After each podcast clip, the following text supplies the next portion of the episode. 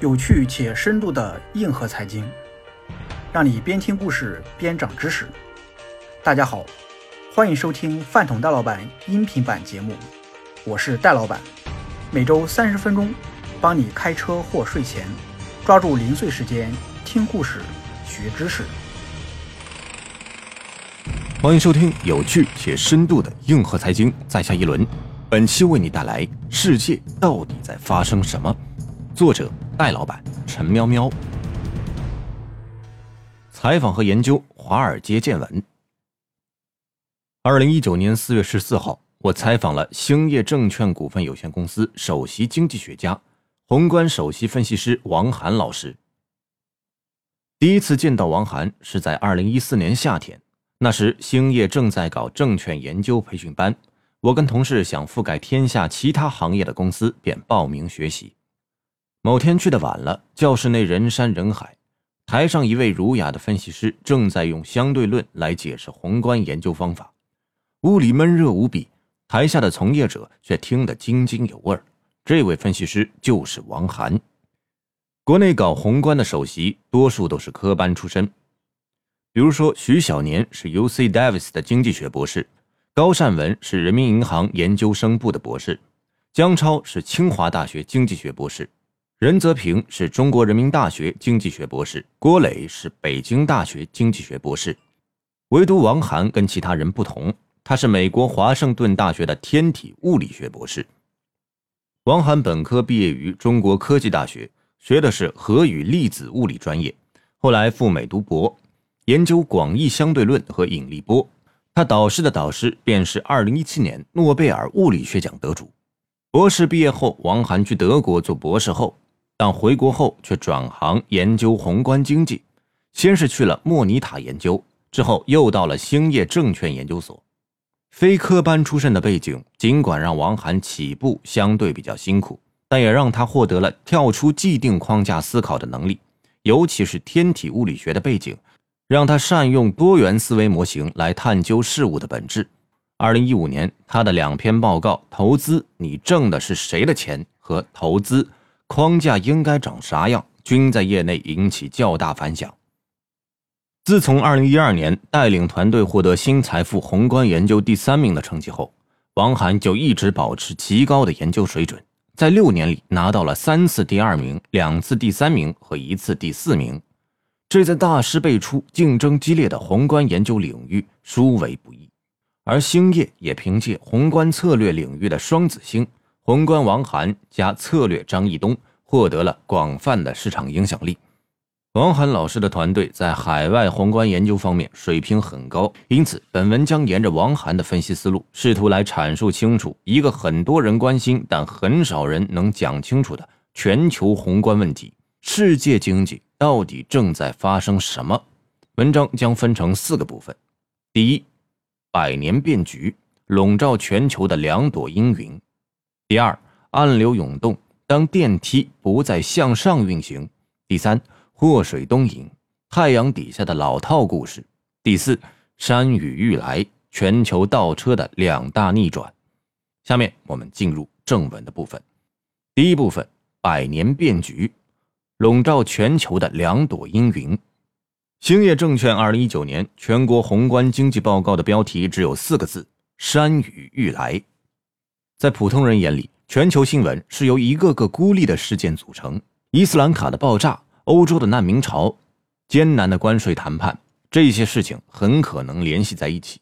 但在经济学家眼中，这些偶然的背后，是全球经济上空两朵百年难遇的疑云。用一句耳熟能详的话来说，就是当今世界正在经历百年未有之大变局。这朵笼罩在全球经济上空的疑云，主要体现在两个方面：第一，全球经济增速跌落百年谷底；第二，政府传统经济调控手段失灵。我们先来说第一，全球经济增速跌落百年谷底。在过去的一百五十年里。人类经历了两次世界大战和两次工业革命，全球经济呈现出两起两落的特征，其中有两个特别明显的波谷，也即全球经济增速低点，分别是一八八二年前后和一九二九年前后，而现在的全球经济增长速度已经回落到这两个低点的水平，出现了百年以来的第三个谷底。用康波理论来解释，就是一八八二年的低点是全球经济第二轮康波周期的萧条期，一九二九年的低点是全球经济第三轮康波周期的萧条期，第四轮康波周期的萧条期发生在一九八一年前后。但 GDP 增速明显高于前两轮，并未形成超级谷底，而毫无疑问，我们目前已经位于第五轮康波周期的萧条期。第五轮康波周期的萧条期已经从2016年到2018年开始了，未来五年，无论是投资还是实业，恐怕都要谨慎。可能有读者觉得危言耸听，毕竟过去每一次危机顶多持续一两年，熬过去后马照跑，舞照跳。但这一次全球经济衰落的背后，还有两个短期无法逆转的因素，将加剧萧条期的长度和强度。第一个因素是人口增长触底，几乎所有的经济增长理论中，人口都是很重要的因素。劳动力短缺会成为经济增长的瓶颈。也会影响全球贸易的需求。全球人口正在步入老龄化，这将对未来全球的宏观经济层面产生巨大的影响。根据世界银行的预测，未来二十年我们的劳动力增长率将下降一半。第二个因素是分工效应减弱。从十五到十七世纪的大航海时代，到十八到十九世纪末美国的西进运动，再到二十到二十一世纪全球贸易的一体化。人类总是在不断寻找尚未开发的处女地，在这个过程中，不断有新的国家加入全球化分工。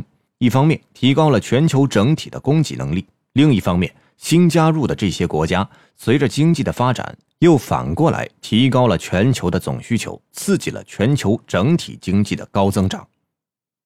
二十世纪以来，六十年代的欧元区，七十到八十年代的日本，八十到九十年代的亚洲四小龙和四小虎，以及二零零一年加入 WTO 的中国，全球化分工的链条不断迎来人口规模翻倍的国家。但在中国之后，短期内恐怕难以再找到几倍于中国市场的国家加入这个系统。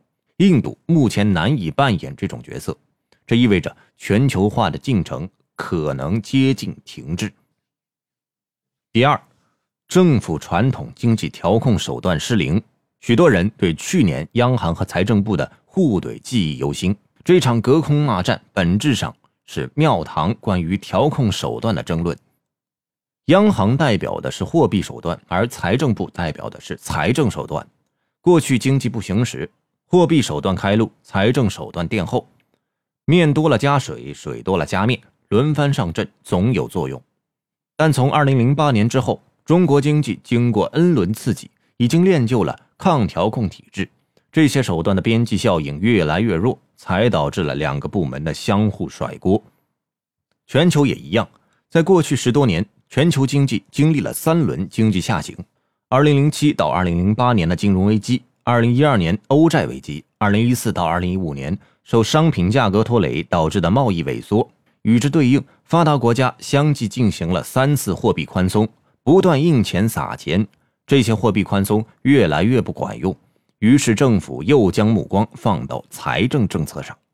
二零一六年之后，美、欧、日等国家陆续开展了扩张性的财政政策，直接的后果就是政府债务的高企。美国政府债务目前已经逼近二战时期的高峰，日本政府债务已经远超二战时期的高点。在过去一百年里，全球政府债务水平最高点发生在第二次世界大战期间。战争时期债务高企可以理解，毕竟组建军队、采购武器、运输军火都需要政府负债。然而，在当下的和平年代，全球政府债务水平逼近二战时期高点，并且毫无疑问的是，这个高点将在未来两到三年内被突破。放了这么多水，借了这么多债，并没有提振全球的需求。在过去十年，缺需求始终是摆在各国政府面前绕不过去的坎。政府和财政手段虽然从表面上解决了数次危机，但并没有从根子上解决这个问题，反而给金融市场造成了许多隐患。继续走老路会引发什么副作用？没有人知道。总结一下，全球经济的百年未有之大变局体现在两个方面：一是全球经济增速跌到了百年以来的第三个低谷，第五次康波萧条已经开启；二是全球政府们熟练操作了一个世纪的调控手段，已经不那么凑效了。我们动用了前所未有的货币和负债，却始终无法提振总需求。这种世纪一遇的变局，既会改变一个国家内部的经济、政治和社会格局，也会影响国家与国家之间的贸易、外交和地缘关系。我们先对国家内部的冲击说起。第二部分，暗流涌动。当电梯不再向上运行，当经济停滞、萧条来临，首先冲击的是一个国家内部的经济秩序。我们先看这样一个段子：三个人坐电梯，一个人里面原地跑步，一个人里面做俯卧撑，一个人在里面用头撞墙。他们都到了十楼。有人问他们是如何上来的，一个说是跑上来的，一个说是俯卧撑上来的。一个说是撞墙撞上来的，这个电梯就是高速增长的经济和日益泛滥的货币，而那三个人则是吹嘘自己牛逼的投资大师。一部高速增长的电梯会让我们产生很多错觉，并把这些错觉当作常识，比如经济总是增长的，全球分工是不可逆的，钱存在银行总是有利息的，买房总是可以抗通胀的，等等。但等到各国政府的货币和财政手段告罄，我们就会发现，昔日那些搭乘货币便利的方法都在发生变化。王涵在大师课中总结了两个这种变化：第一个是赚钱难了，第二个是风险大了。赚钱变难了，货币超发会导致我们每个人手中能够用来投资的钱变多了，但可投资的标却还没有大幅增长。就相当于越来越多的钱去追逐有限的资产，最终摊薄了每个人的投资收益率。同时，资金匮乏又降低了借贷的需求，银行的存款利率节节下跌。瑞典、瑞士、丹麦、日本等国家甚至出现了负利率，风险变大了。宽松的货币政策还会导致包括房价、股市等一系列资产价格的上涨。当实体经济增长跟不上资产价格增长速度的时候，风险就会骤升。就像家族杠杆的炒房的人，收入来源无法覆盖贷款利息。假如没有新人来接盘，房价一有风吹草动，炒房者就会跌入万丈深渊。过去几年，全球已经认识到放水的危害，想要收紧流动性，但从数据上看，风险已经积累到了高位。为了帮助我们理解。王涵将净财富比作一个国家的市值，GDP 则是利润。净财富或者 GDP 就可以简单比作一个国家的广义市盈率，目前已经处于历史顶峰。用大白话说，就是估值贵的离谱。简单总结，全球几乎每个主要经济体的内部都出现了赚钱难、风险大的问题。这些经济问题必然会引发一系列的社会问题。首先便是贫富分化的严重。当经济不再增长，GDP 已经不足以撼动存量净财富，也就是说，靠涨工资已经无法追上房价上涨的时候，穷人由于没有上车的本钱，所以在全球一轮轮保增长的放水中无法受益，而富人的资产大幅增值，相对的，穷人就变得更穷了。其次是极端思潮的出现，经济增长有限。大部分人都害怕别人来分一杯羹，像美国这样的多元化国家，曾以追求种族平等和开放移民为根基，在利益面前也出现了巨大分歧。目前，美国参众两院的分歧已经到达了历史顶点。上一次出现这么大的政治分歧，还是在第一次世界大战之前。经济层面传导至社会层面，社会层面必然传导至政治层面。特朗普就是这个大变局时代下的产物。马克思曾说过：“当无产者被剥削到一定程度之后，就开始用脚投票。”美国人民将经济危机归咎于少数群体或者外来移民挤占了自己的财富，所以他们渴望一个新的强势的领导人来改变现状。普通民众总认为受到了统治精英的不公正对，这就给了反精英、反建制、反全球化的民粹主义生长的土壤。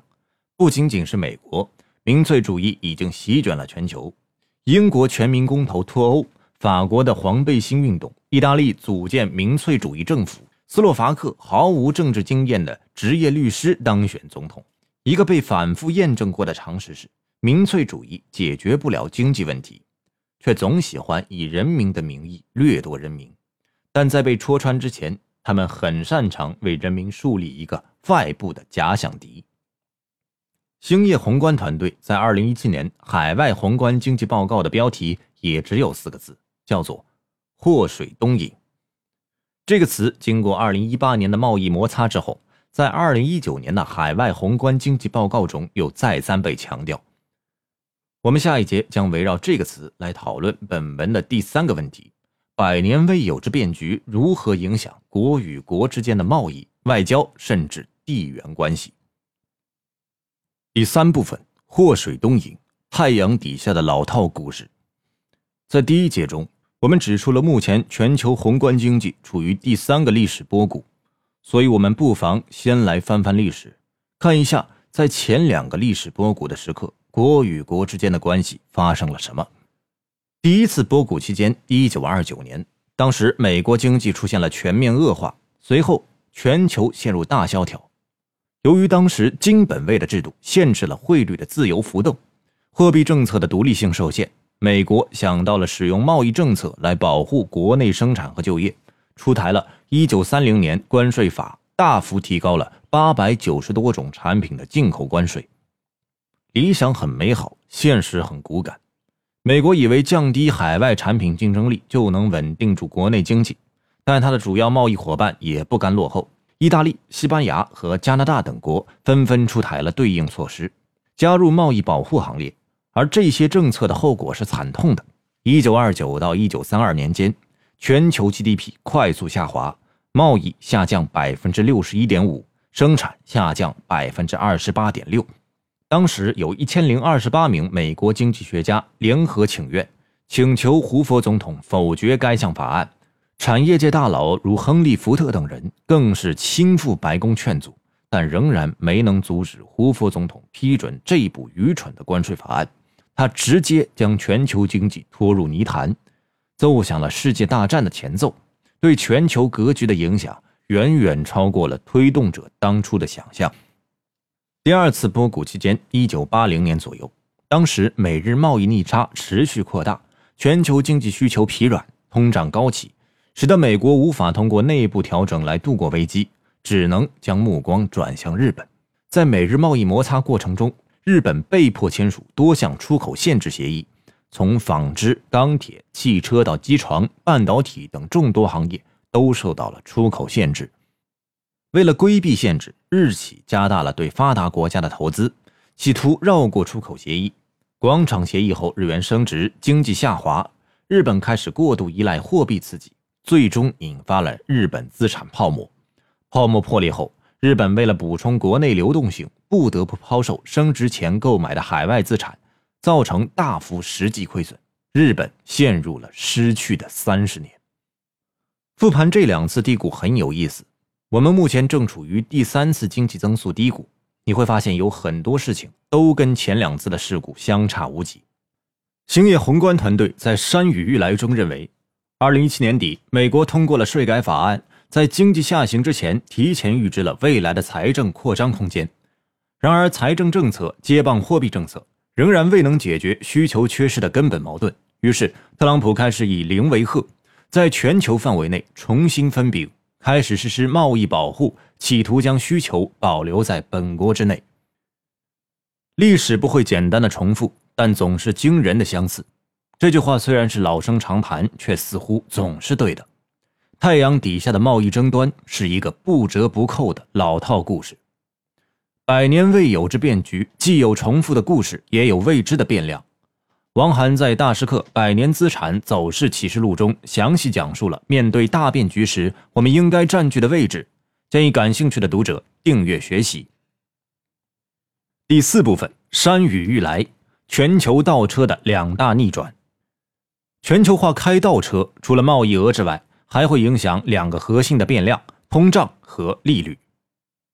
这两个变量将会对未来全球资产产生深远影响。首先是发达经济体的通胀水平。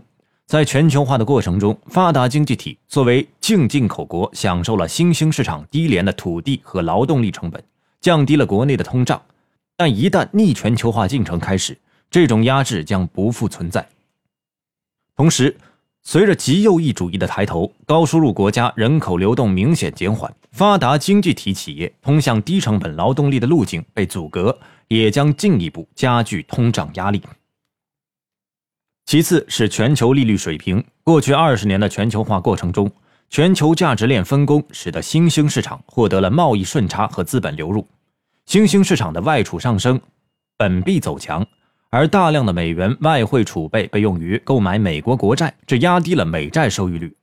但全球化开倒车，发达经济体的利率压制因素将消失，叠加通胀走高，发达经济体的利率水平必然会面临拐点，这将对全球资产价格带来长远的冲击。我们整体回顾一下前文的逻辑：全球经济出现百年未见的两阴云，到。各经济体内部出现赚钱难、风险大的特点，再到放水无法刺激经济，只能导致贫富分化加剧。民粹主义抬头，极端政府上台，发达国家开始祸水东引，贸易壁垒加重，慢慢的出现逆全球化，发达经济体通胀抬头，最后全球利率走高。这就是新闻热点背后的逻辑链条，一环扣一环。看懂了这个逻辑推导过程，基本上就可以理解大部分国际事件的本质。在前四轮康波中，第一次萧条持续了十一年（一八二五到一八三六年），第二轮萧条持续了十年（一八七三到一八八三年），第三轮萧条期持续了八年（一九二九年到一九三七年），第四轮萧条期持续了九年（一九七三年到一九八二年），第五次恐怕也会在十年左右。只有理解这些逻辑链条，才能挺过这十年。在这十年里，二十到三十岁的人，因为未来三十年有持续的现金流，未来必然有抄底的机会；四十到五十岁的人，原则上要少折腾，尤其要保住工作；六十到七十岁的人，则要为养老提前做准备，避免把资产卖在最底部。